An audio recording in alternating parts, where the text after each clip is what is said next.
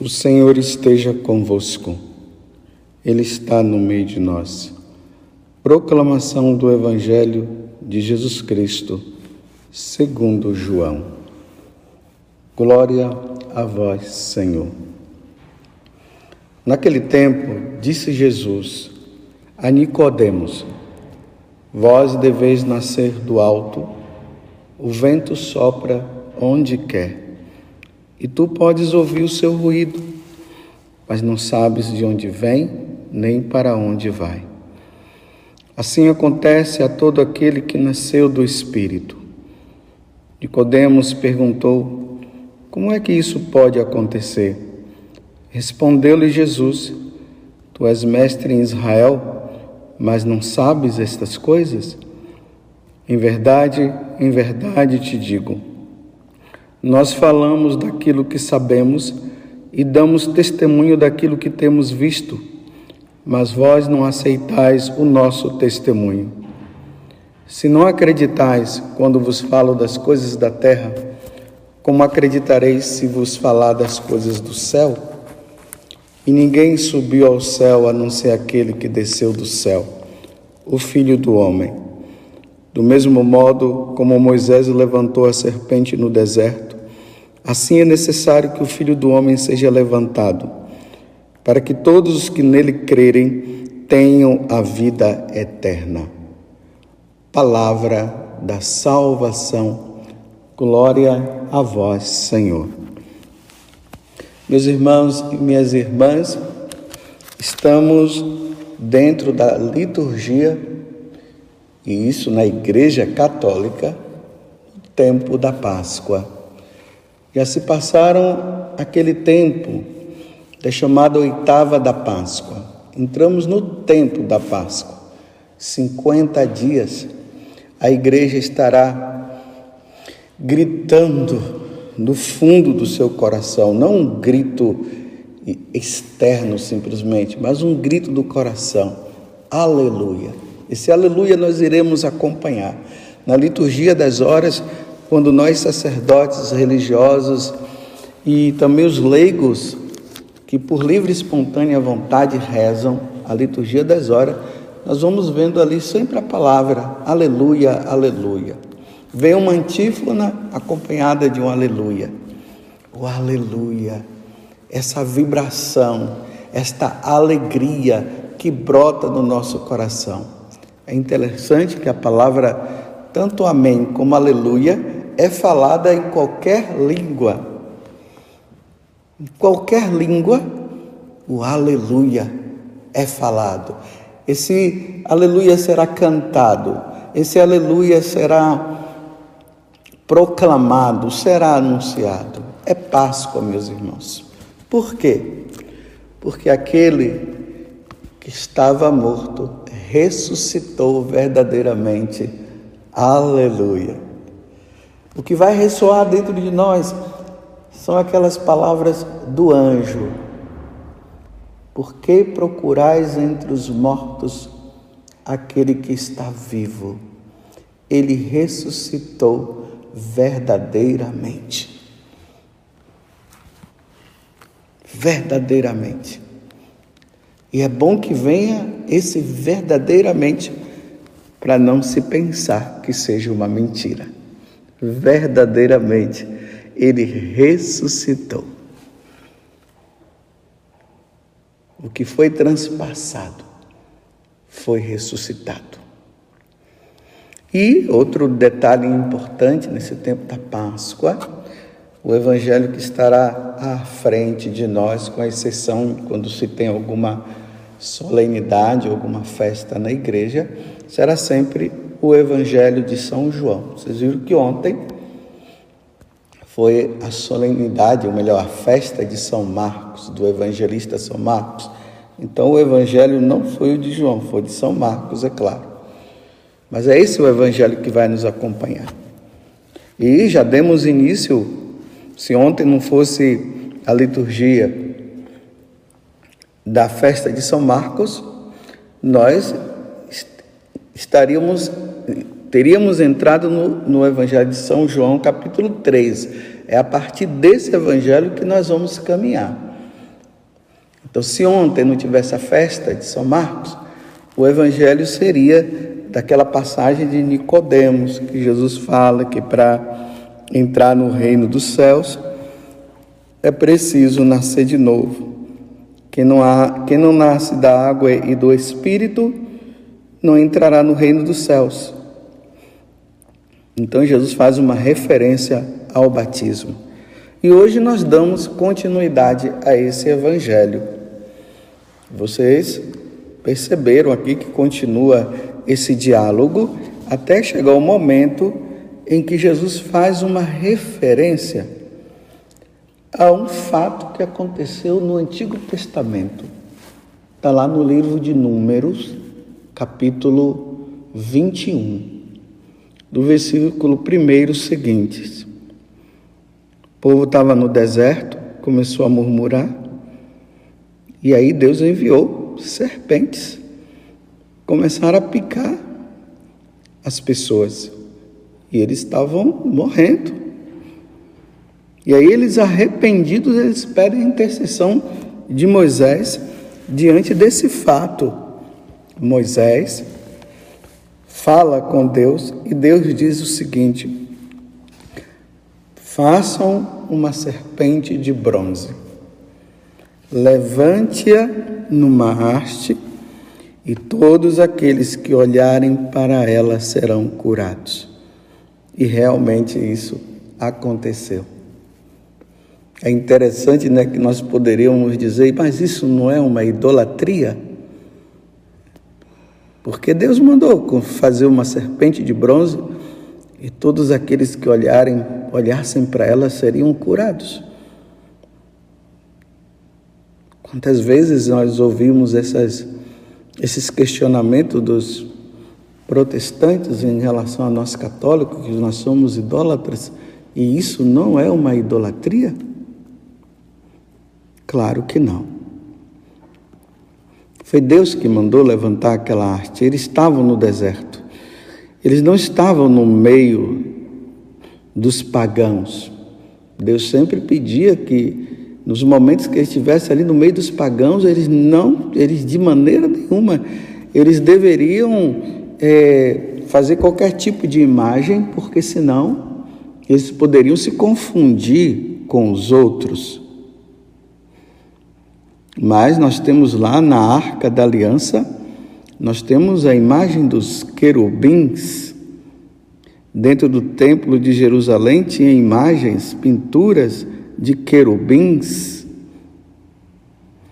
E quando a Arca da Aliança passava no meio do povo, o povo se dobrava. E aquilo ali não era uma idolatria? Claro que não. Porque a referência que eles tinham era do próprio Deus, do Deus, do Deus único e verdadeiro. Eles não estavam se prostrando diante de um boi, um jegue, um cavalo, como os egípcios tinham todos os animais como os seus deuses.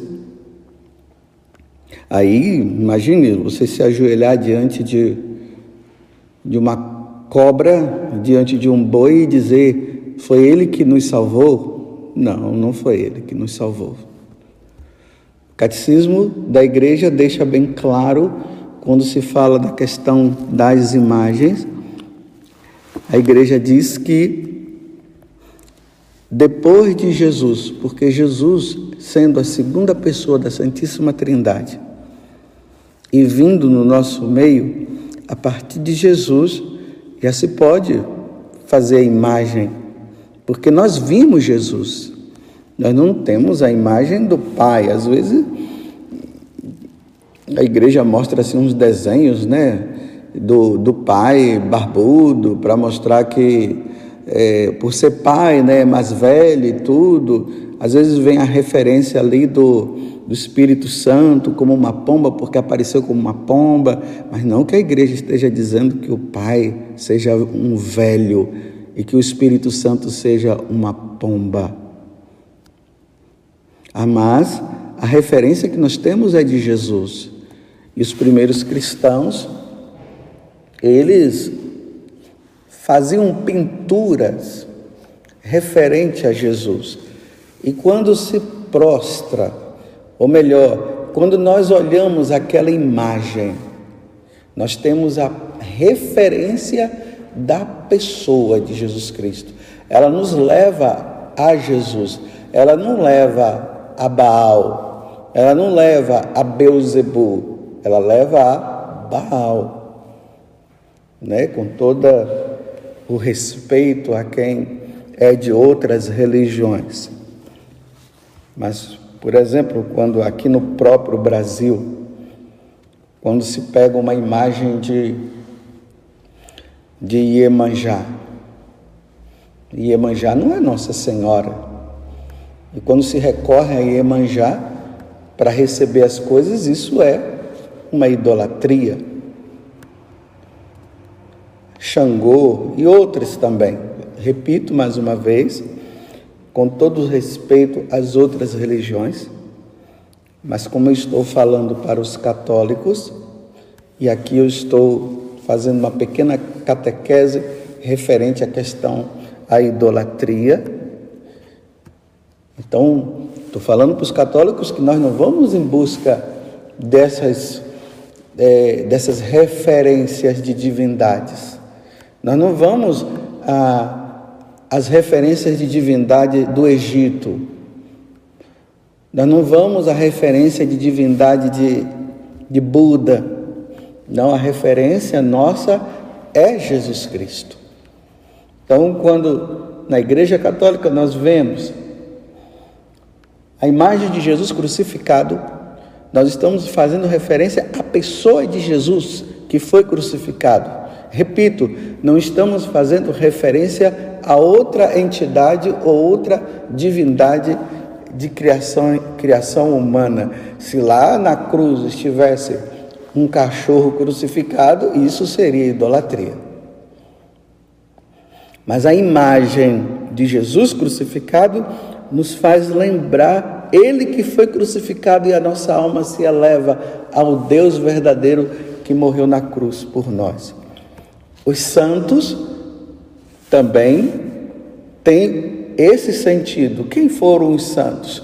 Homens e mulheres que no decorrer da história da igreja deram a vida por Jesus, foram fiéis a Jesus, foram exemplo. Então a igreja coloca esses heróis, assim como no mundo existem os heróis né, do mundo, Batman, Lanterna Verde, o pessoal fica admirado e querem ser até como eles.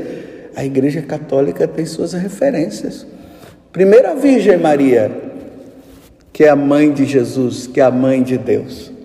São José, São João Batista, Santa Águeda, Santo Antônio, São Benedito, Santa Baquita, foram homens e mulheres que amaram tanto a Deus e viveram as virtudes de uma forma muito bem vivida, que viveram as virtudes de forma heróica, que a igreja coloca eles como referência. E como nós cremos que eles estão no céu, aqui faço mais uma vez referência aos nossos irmãos protestantes, que não acreditam que tenha santos, que tenha pessoas, almas no céu que eles acham que ainda estão dormindo quando morrem. Para nós, não. É, Hebreus 9, 27, lá vai dizer que logo após a morte nós seremos julgados diante de Deus. São, São João, quando estava na ilha de Pátimos, ele viu uma multidão, uma multidão de pessoas no céu. Então nós cremos que quando nós morremos, nós somos julgados. E diante do julgamento, se nós levamos uma vida santa, nós iremos para o céu. Então nós acreditamos que eles estão lá. E aí entra a comunhão dos santos, ou seja, nós pedimos a nossa a intercessão de Nossa Senhora. Nós pedimos a intercessão desse ou daquele santo, porque nós acreditamos que eles estão já lá no céu. E como eles estão próximos de Deus, nós pedimos que eles peçam a Deus. Nossa Senhora nunca fez milagres, nem Santo Antônio, sempre quando ele estava vivo, os milagres que Santo Antônio fez foi Jesus que fez através de Santo Antônio. Olha que Santo Antônio fez muitos e muitos milagres. Mas por intercessão dele a Jesus. E agora que ele está diante de Jesus lá no céu, nós podemos pedir para eles. Mas não que nós estejamos dizendo que Santo Antônio morreu na cruz, que ele nasceu da Virgem Maria, ou qualquer referência a qualquer santo, aos apóstolos que nós cremos também que eles estão lá diante de Deus, ainda mais pela fidelidade que eles tiveram. É claro que São Pedro, que morreu mártir, está no céu. E nós podemos pedir a intercessão de São Pedro.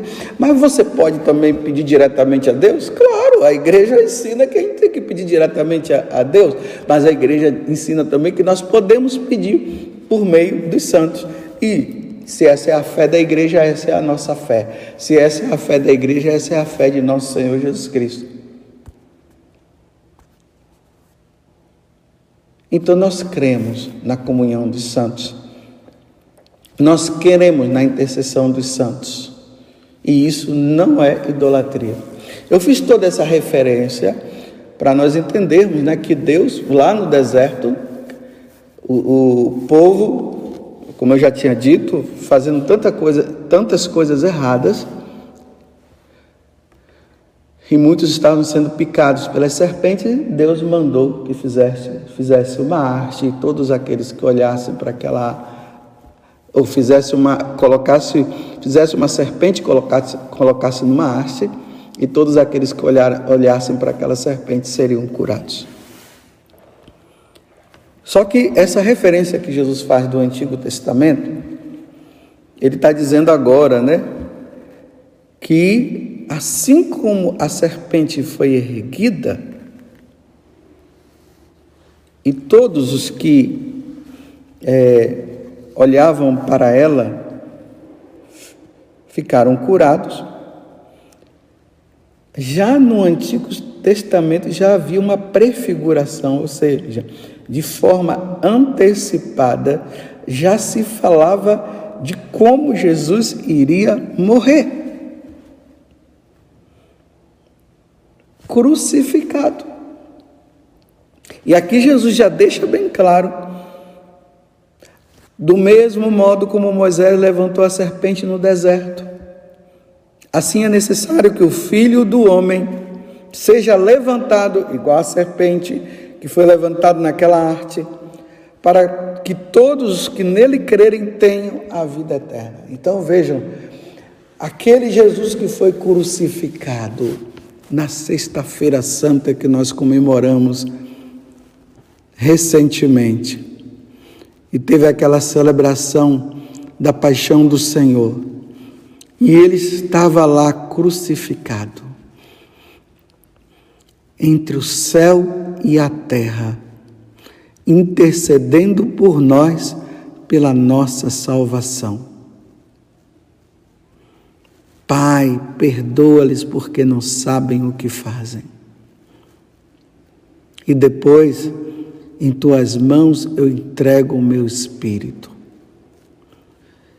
E o pai, vendo o filho naquela condição, se oferecendo em sacrifício por amor a ele mesmo, por amor ao pai, o pai salva todos. E agora a condição para que todos se salvem. A condição primeira é crer nele, é crer em Jesus como o Senhor, como Salvador. Não é crer numa cobra, não é crer num cachorro. Aqui eu estou fazendo referência às religiões e agora a religião egípcia. Não é crer no Nilo, porque até o Nilo, ela, de uma certa forma, era, era acreditado, crido como Deus. Não é crer no Faraó, que queria se passar por Deus.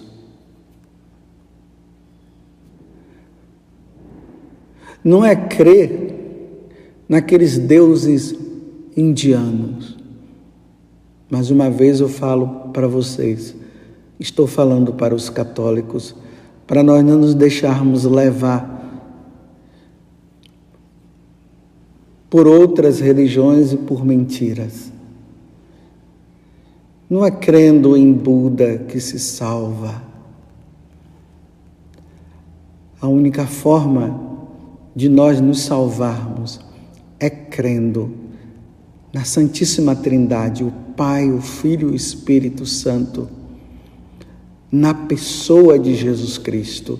Ninguém vai ao Pai senão por mim. Todo aquele que nele crê tenha a vida eterna. Vocês entendem, meus irmãos, o porquê que Jesus mandou pregar o Evangelho a todas as criaturas? Não foi simplesmente lá para falar de uma coisa, de um fato que aconteceu lá em Jerusalém, um homem muito bom que morreu na cruz. Não, aquele homem que morreu na cruz, que foi erguido, é Jesus Cristo, é Deus. Ele, com o sangue derramado na cruz, ele salvou a todos. E a condição agora para se salvar é todos se voltarem para eles, para ele. Todos os povos, todas as nações, precisa se voltar para ele e crer nele. E aí, quando se crê em Jesus, se é batizado e passa-se a pertencer à Igreja Católica. Então, a igreja de referência é a católica. Essa é a minha igreja. Jesus falou: Tu és Pedro, e sobre esta rocha eu edificarei, eu construirei a minha igreja. Vocês estão vendo por quê? O porquê da igreja católica? Não é simplesmente essa história de que todas as religiões salvam, todas as religiões levam a Deus? Não, meus irmãos. Mas que Deus? Shiva? Exu?